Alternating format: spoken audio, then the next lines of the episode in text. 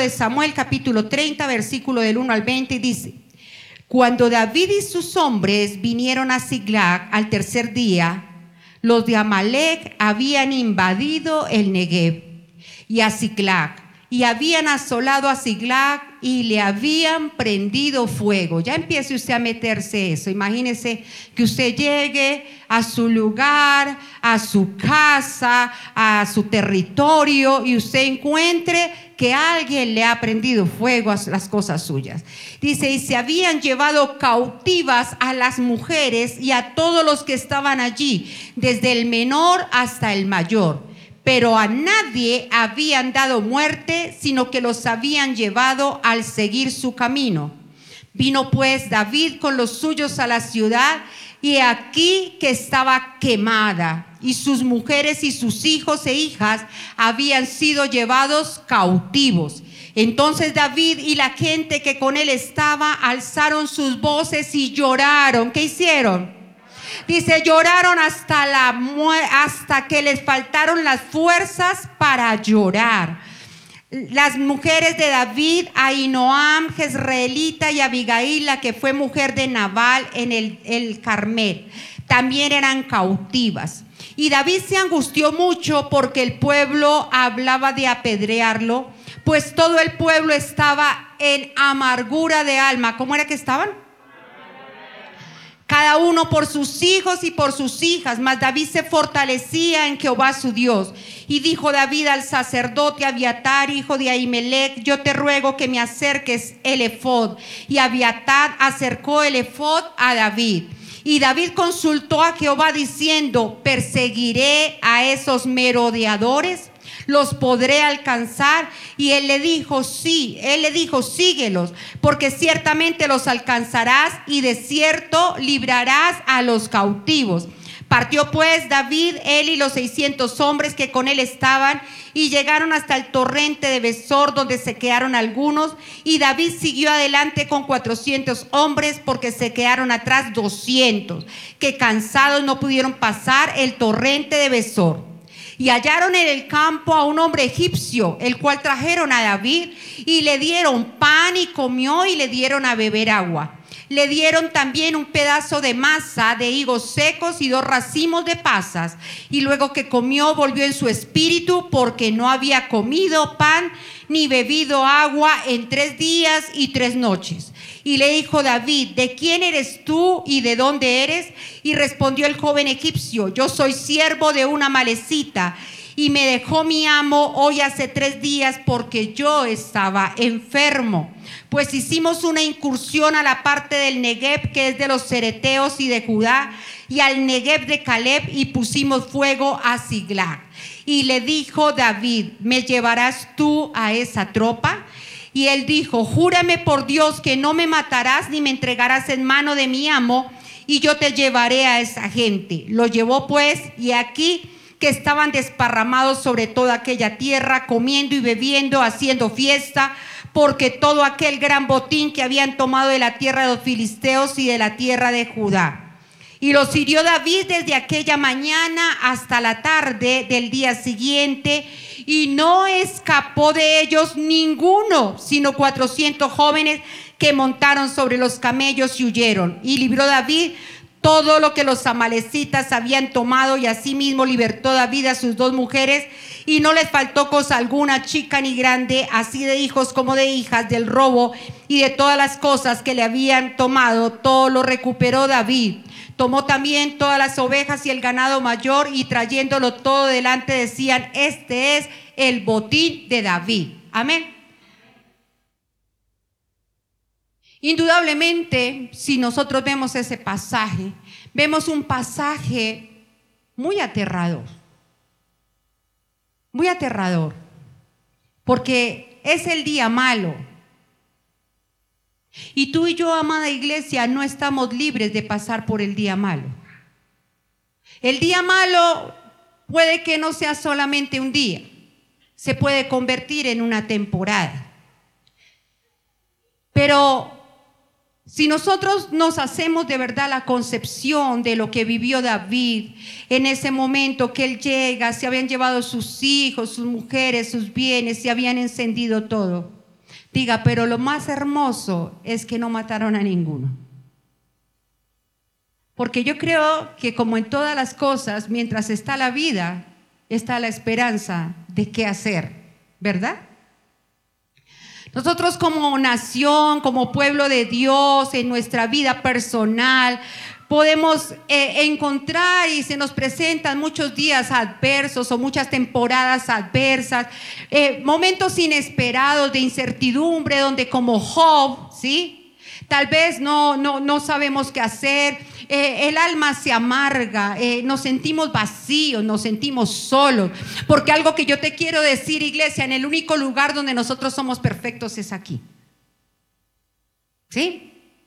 ¿Por qué? Porque nos, nos, cubre la presencia de Dios, la coinonía, la comunión con los hermanos. Y entonces nosotros aquí nos arrepentimos y entonces nosotros aquí nos componemos. Pero la verdad fuera, nosotros somos tan de carne, diga así, somos tan de carne.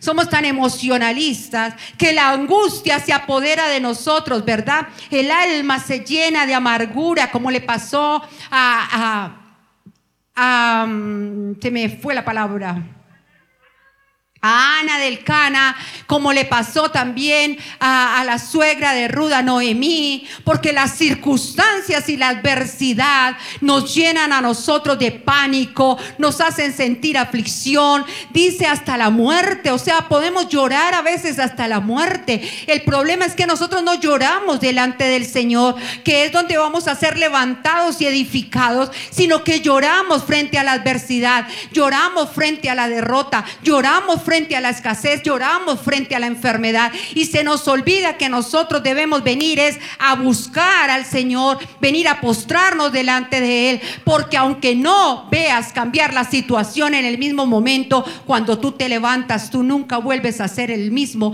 y tú empiezas a ver un panorama diferente. Querían apedrear a David. ¿Por qué? Porque la gente, nosotros los seres humanos somos diestros para echarle la culpa a otro de nuestras problemas, de nuestras crisis, de, aún de nuestras emociones. Como les decía al principio, las esposas cuando agarramos a llorar, es que tú no me comprendes, es que no tienes en cuenta todo lo que yo hago por ti, por los hijos, por la casa, por, mejor dicho, por todo. O el hombre, es que usted no tiene en cuenta todo lo que yo tengo que traer, bregar para traer un peso, cómo me la tengo que aguantar tan cantaletosa. ¿Les pasa por su casa o por allá esas cosas? No, no, no se ve. No se ve. Entonces, tremendo.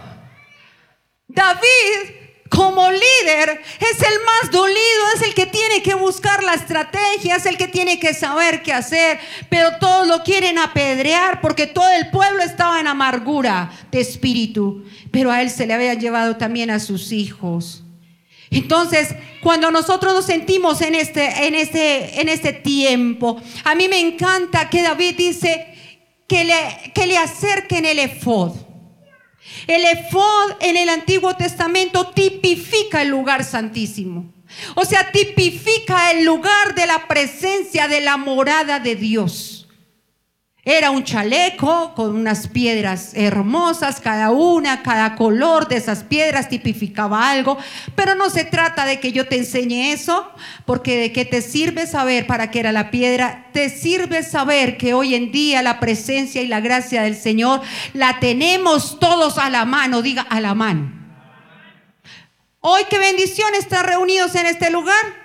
Pero si no nos reuniéramos en este lugar, igual cuando tú decides cambiar las malas noticias por ir a buscar el efod, por ir a buscar la presencia, por ir a arrodillarte, por ir a postrarte, caer en plancha y decir, Señor Jesús, mi alma está en amargura hasta la muerte. Padre, estoy siendo acusado. Padre, estoy siendo acusado desde mismos mismos pensamientos. Para los varones cuando se sienten acusados porque de pronto ya no pueden proveer para su casa porque de pronto están sin trabajo, porque de pronto se sienten oprimidos y subyugados. Usted lo que tiene que hacer es eso, rendirse delante del Señor.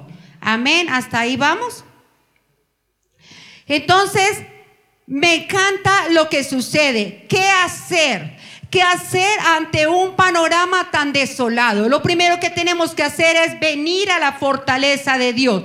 El versículo 6, la parte B dice, después de que el hombre vio que el pueblo estaba en amargura y dice, mas David se fortaleció en Jehová su Dios. ¿En quién nos estamos fortaleciendo hoy, amada iglesia? Yo llamo su atención. Llamo su atención porque prendemos la televisión para escuchar más crisis. Y si vamos en el carro, prendemos la radio. Y si entonces ponemos el Facebook. Tenemos que no mirar más el panorama desolado, no solamente de nuestra nación, sino el nuestro. ¿Qué panorama desolado estás viviendo hoy? Después de esta pandemia tenemos una economía golpeada. Nos hemos desesperado porque nos han tenido encerrados. Y el ser humano encerrado se puede volver hasta loco. Porque nosotros nacimos para ser libres y mucho más cuando Cristo vino y pagó por nosotros un precio para libertad. Ayer, el primer día después del encierro, salimos un momento con mi hijo y mi esposo y fuimos a Centro Mayor. Usted viera. Eso la gente comía como si no hubiera comido nunca, compraba, eso aún estaban en on vacation seguramente para ir de una vez comprándolo de las vacaciones. Y yo le decía a mi esposo, bueno, y no es que no hay plata, pero la gente está desesperada por gastar.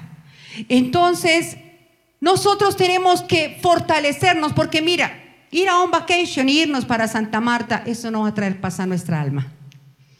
De pronto nos divertimos un rato, sí, claro, y lo necesitamos también, porque el Señor no dice que sea malo recrearnos, pero la cuestión es que para salir del esquema que tú estés viviendo hoy a manera personal, a manera familiar, a manera laboral, ¿sí? Solamente tenemos que quitarnos de ese lugar y caer a buscar la fortaleza del Señor. Amén. De verdad, amada iglesia, hasta los jóvenes.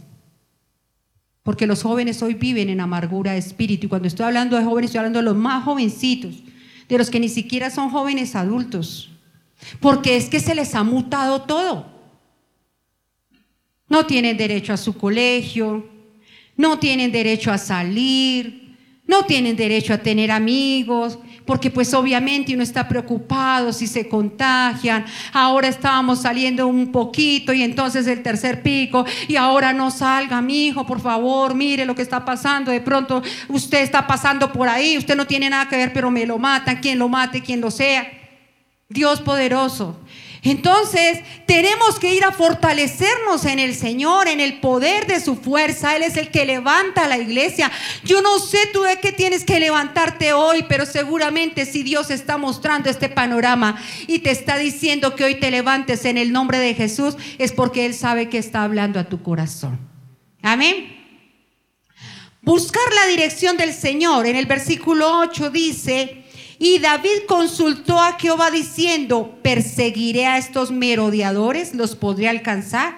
Y él dijo, síguelos porque ciertamente los alcanzarás y es cierto librarás a los cautivos. Ojo, en el Antiguo Testamento todo lo que se habla, se habla de guerras físicas. Ese fue un tiempo de guerras físicas. Hoy en día, dice la palabra, nuestra guerra no es contra carne, no es contra sangre, sino es contra principados, contra potestades, contra todo lo que se mueve en los aires. Entonces, ¿Qué tenemos que hacer nosotros? Ir a pedir la dirección de Dios. Cuando a nosotros nos impacte la soledad, cuando nos impacte un panorama aterrador como este, nosotros tenemos que ir a buscar la dirección del Señor. Si a nosotros nos impacta algo adverso y nos dejamos caer a tierra, ¿ustedes qué creen que pasa? Vamos a morir ahí en el intento, o sea, vamos a, a quedar ahí. ¿Cómo estás buscando la dirección de Dios? Amada iglesia, la iglesia de Dios hoy no ora. La iglesia de hoy hoy no lee la palabra. Sin embargo, decimos buscar la dirección de Dios. Pero ¿dónde vas a encontrar la dirección de Dios? Ahí es donde tenemos que ir hoy a los niños, a los, a los jovencitos, les digo, mire, si a usted Dios lo llamó, si usted está sentado ahí, no es porque sí, es porque Dios quiere algo para usted, pero si usted no aprende a conocer a Dios, si usted no aprende a conocer la gracia, si usted no aprende a conocer a Jesús, a su amor, entonces usted no va a, estar, poder, no va a poderse preparar para la vida, porque la vida, mi amados, no es fácil. Él dijo en su palabra claramente, el enemigo vino a robar, a matar, a destruir. Eso es lo que ha venido a hacer con nuestra nación, pero lo hace de nosotros mismos, en nuestras casas, en nuestro empleo, en cuando tenemos un proyecto y no le encontramos el trazo al camino y buscamos y buscamos y nos desesperamos y nos emocionamos y entonces ¿qué viene? El fracaso, la frustración. No, yo no sirvo para nada, tal vez estoy, ah, la maldición a mí me alcanzó. Eso, no, amado. Ya el Señor, mire lo que oraba el pastor Sebastián Gamba, si fuera por la ley toda esta sangre inocente, injusticias que se han cometido, esto sobre Colombia caerían cosas peores. Pero es por la gracia. Y mayor es la sangre del justo, de aquel que nos amó. Por eso tenemos que buscar su direccionamiento. Iglesia, dejemos de vivir en emociones. Dejemos de vivir en emociones, nos está dañando está dividiendo la iglesia, está acabando con la iglesia de Cristo. Tenemos que volver al primer amor por el Señor. Tenemos que volver a creer la palabra. Tenemos que volver a creer que Él es nuestro sustento y Él es nuestro fundamento. Y vuelvo a decírtelo, no te lo digo porque es que solamente lo leí en la palabra. Te lo digo porque el Señor cada día nos va llenando, dice la palabra, que nos lleva de gloria en gloria, de triunfo en triunfo hasta que el día es perfecto. Y nosotros los seres humanos pensamos de gloria gloria en gloria, es que hoy tengo plata, mañana tengo más, y pasado mañana tengo más. No, Señor, de gloria en gloria es que cada día soy menos de mí, más de Él. Entonces mis emociones tienen que morir. Entonces si viene egoísmo a mi corazón, tengo que morir. Entonces si viene la desesperanza, tengo que morir. Entonces si viene la frustración, tengo que morir. Entonces si creo que soy un maldito, entonces tengo que creer que Cristo murió allí en la cruz haciéndose maldición por mí y que yo ya no cargo esa maldición y que hay libertad para yo seguir adelante. Amén. Pero a veces como que lo queremos cargar aquí. De pronto usted se baña en la ducha y, ay Señor, sí, quita toda maldición, iniquidad, sí, amén. Pero yo salgo como, un, como una mula sin, sin, sin, sin de verdad cabestro, eh, hacer como quiero, como me parece. Y eso nos está haciendo daño. Mire cómo hubiera sido David. Dios mío, dígame si ese corazón no debía estar lleno de angustia, pero de odio por esos amalecitas. ¿Sí o no? Yo creo que ni siquiera hubiera ido a Dios y hubiera sido contrario, a pesar de que el Señor le dio la victoria. ¿Mm? Entonces tenemos que aprender a, a manejar la sabiduría del Señor. Otra cosa que me encanta en el verso 10 dice, avanzar aunque otros se queden. Dice, y David siguió adelante con 400 hombres porque se quedaron atrás 200, que cansados no pudieron pasar el torrente de Besó. Hoy en día nosotros vivimos cansados. Por favor, de pronto eh, haz un ayuno, tres días o un ayuno de un día. O levantémonos a hacer una guerra espiritual. Estoy cansado. No, pastora, no me conecté porque anoche trabajé hasta las 10 de la noche. Yo le decía hoy a mi hijo, bueno, cuando se trabaja porque se trabaja y cuando se descansa, también. El cansancio porque ahora ya no estoy haciendo nada. Amada iglesia, avanza aunque se quede tu esposo, aunque se quede tu hijo aunque se quede tu hija. Nunca lo sueltes, pero tu direccionamiento y, tu llamado es avanzar en Cristo, es avanzar en tus proyectos. Por eso de paso, ni siquiera hagas sociedades, porque ¿para qué hacer sociedades con gente que se va a cansar y no va a perseverar? Porque la gente quiere lo bueno. ¿sí? Cuando tú ganas, cuando, cuando todo es victoria, pero no cuando todo está así desolado. Y David siguió avanzando. Él sabía que él tenía que recuperar lo que Dios ya le había dicho que le iba a devolver.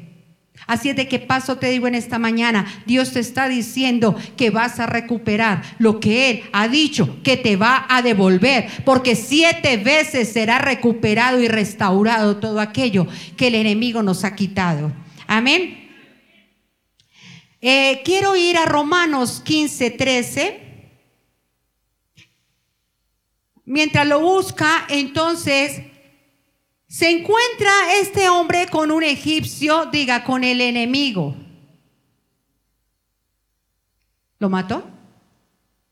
Le dio de comer pan, le dio de beber, diga, porque ese es el corazón del samaritano, que es ahí donde tenemos que volver.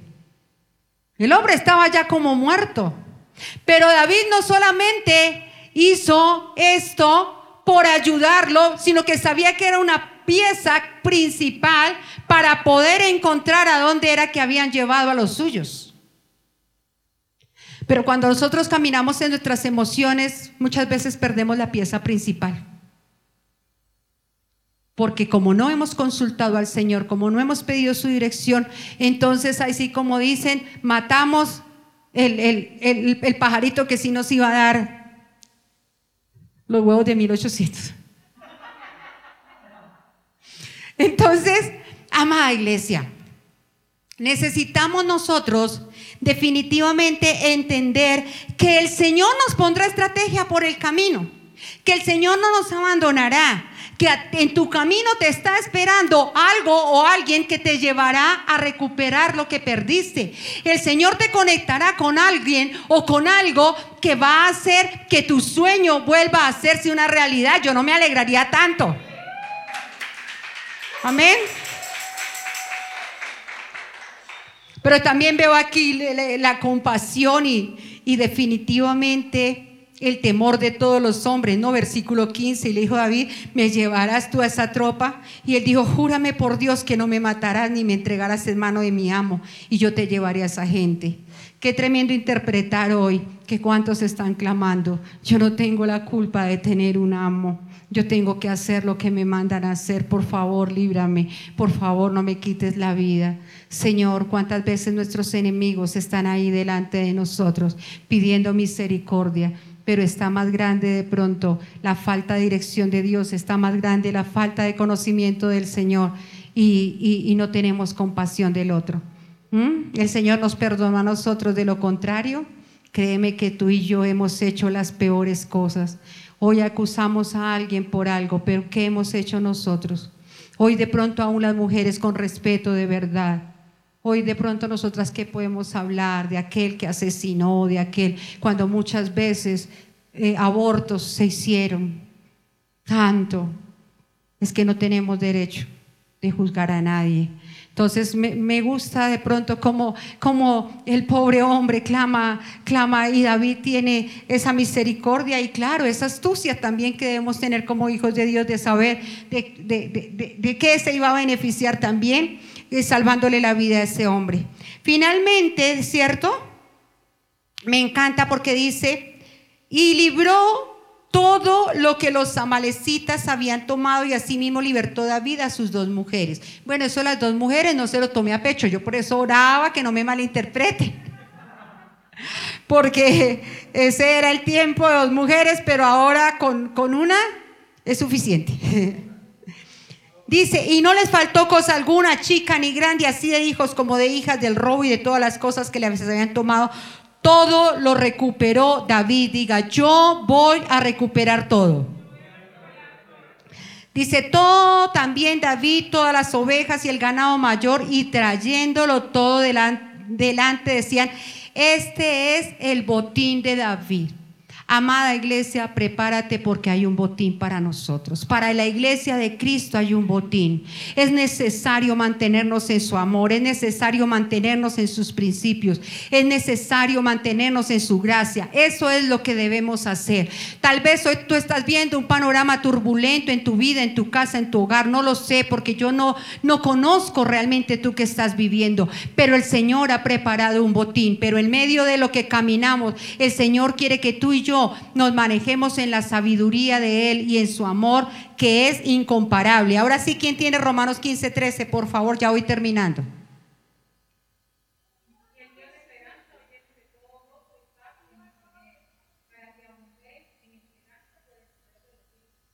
Que sea el Dios de la abundancia el que nos llene hoy de esperanza cuando diga, yo necesito esperanza. Entonces, la esperanza es para mañana, la fe es para hoy, pero la fe es una constante. Diga, la fe es una constante. El problema es que nosotros queremos fe y nos resistimos a madurar. Nosotros necesitamos entender que David fue constante y la constancia lo llevó al lugar donde estaba el botín, donde estaba lo que se le había sido quitado. David en esa constancia logró recuperar. Así es de que yo no sé cuál fe es la que tienes hoy. No sé cuál fe. Porque a veces nuestra fe es así como, ay, yo tengo fe en esto. Y así pensamos que es la fe en el Señor. La fe es una constante. Tengo que crecer en ella. Por tanto, tengo que pasar procesos, tengo que caminar. Y un camino no es que saliste de aquí y ya terminé el camino. Saliste de aquí y perdón, el camino es culebrero. ¿Sí o no? Entonces, por favor, amados, tenemos que crecer en una fe constante. No es solamente sabernos de memoria que la fe viene por el oír y por el oír la palabra, es hacerlo, creerlo día a día, aunque el panorama divise algo contrario. Ya tenemos la primera estrategia que es, diga, caer en plancha delante de Él. Es más, les voy a contar. Por eso no me gusta que a mí me graben. ¿Qué me gusta hablar? Esta semana mi mente estaba, Dios mío, solo paro, solo muerte, solo revolución, solo, Dios mío, y, y mi mente hubo un momento donde se puso así. Y yo digo, Señor, pues entonces ya esto no tiene sentido. ¿Qué hacemos? Por eso por eso apareció esto. ¿Qué hacemos? Dios mío, y miraba el Facebook y el uno y el otro. Mira, la verdad, empecé a quitar todo, todo, todo lo que me hable de esas cosas lo quito, de, de quien venga. Así venga el que más amo. ¿Por qué? Porque contamina la mente del hombre, contamina tu ser, te rodea. No solamente eres parte de un problema, sino que nunca podrás ser parte de una solución desde que estés cercado por la adversidad. Llámese cual se llame. Me preguntó mi esposo, ¿cómo estás? Y le dije, mal. Pero él sabe que yo, él no puede hacer nada porque ni siquiera en ese momento me puede ayudar. Diga, a veces la oración de otro, aunque sea la de mi pastor, no me puede ayudar. ¿Por qué? Porque te has contaminado, has contaminado completamente, has permitido que el enemigo siembre la cizaña para dañarte. ¿Qué me tocó ir a hacer? encerrarme y colocar adoración y tendí una colchoneta y ahí. Hasta que pude desahogar todo eso delante del Señor. Hasta que pude, como dijo David, Señor, necesito el efod. Acerca el efod a mí porque hoy necesito pararme firme hoy necesito establecerme, hoy necesito poder tener autoridad para hablarle a la iglesia. Amén. Hemos perdido eso, iglesia. ¿A quién acudes? Los jovencitos de pronto al amigo, a la amiga, ¿qué te va a decir? Llenarte más el corazón de cosas. De pronto nosotras las mujeres al chisme, a la murmuración, a sí, sí, la culpa es de aquel, la culpa, la culpa fue de mi esposo, no, si yo soy una linda paloma, el esposo no, es que la culpa es de ella porque eh, yo, yo soy, mejor dicho, el mejor esposo del mundo y ella es la peor. Ella es la doctora. Hmm. Así tenía yo un cuñado que le decía a la esposa. Entonces, amados, necesitamos aterrizar. La fe es una constante. Levantarnos cada día con vigor, con una certeza de que todo pasará, todo en temporal. Lo único eterno en la vida es Cristo. De ahí para allá todo, mira los problemas que tengamos. Dios nos reviste de su poder para permanecer, vencer, avanzar y arrebatar. La desesperanza y la depresión no es nuestro derrotero. ¿Cuántos lo creen? ¿Cuántos van a salir hoy de este lugar de una forma diferente? ¿Cuántos vamos a, saber que en este rompecabezas tú eres una ficha súper especial para que la unidad de Cristo venga primeramente a nuestros corazones y podamos ser parte realmente de un cambio, de un cambio primero para nosotros primero para los nuestros, primero para nuestra familia, primero para nuestra iglesia, para poder ir afectando así un barrio, una ciudad, porque queremos afectar, mejor dicho, queremos afectar el mundo cuando no hemos afectado nuestra casa. Amén. Salmo 37, 19 dice, no serán avergonzados en el mal tiempo y en los días de hambre serán saciados. Dice en la nueva versión internacional, en tiempos difíciles serán prosperados, en épocas de hambre tendrán abundancia. Amada iglesia, eso es para los hijos de Dios. Eso es para los hijos de Dios. Y aunque al mundo le esté haciendo falta, a ti no te hará falta. A ti no te hará falta. Lo tienes que creer porque a veces también la pobreza está en nuestra mente. Amén. Aún me decía el Señor, yo soy un Dios de pactos. Génesis 17. ¿Tú te acuerdas que Él es un Dios de pactos? Que dice que cumple sus promesas. Dice, en Génesis 17, 7 dice, le dijo a Abraham, y estableceré mi pacto entre ti, entre mí y ti y tu descendencia después de ti en sus generaciones, por pacto perpetuo para ser tu Dios y el tu descendencia después de ti. Créame o, o no créame, le pregunto algo, ¿ese pacto se cumplió? Amén. Aún tú y yo por la línea de nuestro Señor Jesucristo, descendemos también por la fe de ese Padre Abraham. ¿Y por cuántas generaciones esto se ha mantenido? Porque es un pacto y los pactos no se rompen. Amén. Entonces Él quiere hoy recordarnos, iglesia, que el hacer es comprender que Él es un Dios de pactos, que Él es un Dios que cumple sus promesas. Y termino con Mateo 6, 3 31, pero dice 3.31, no, aquí me quedó mal, 3.4 creo. Buscad primeramente el reino de Dios y su justicia, y las demás cosas serán añadidas. El problema radica en que la humanidad no ha podido entender que lo primero que tenemos que buscar es el reino de Dios y su justicia. Y que todo lo que anhelemos, todo lo que anhelemos vendrá por añadidura. Diga, pero así como hay una promesa, hay un mandato. Le invito esta semana a que se lea los diez mandamientos, porque se nos olvidaron. Y no se trata de sabérnoslos, sino de vivirlos. Porque así como hay mandato, hay promesa. Busca primeramente el reino de Dios y su justicia y las demás cosas serán añadidas. Porque primero va el número uno, que el número dos.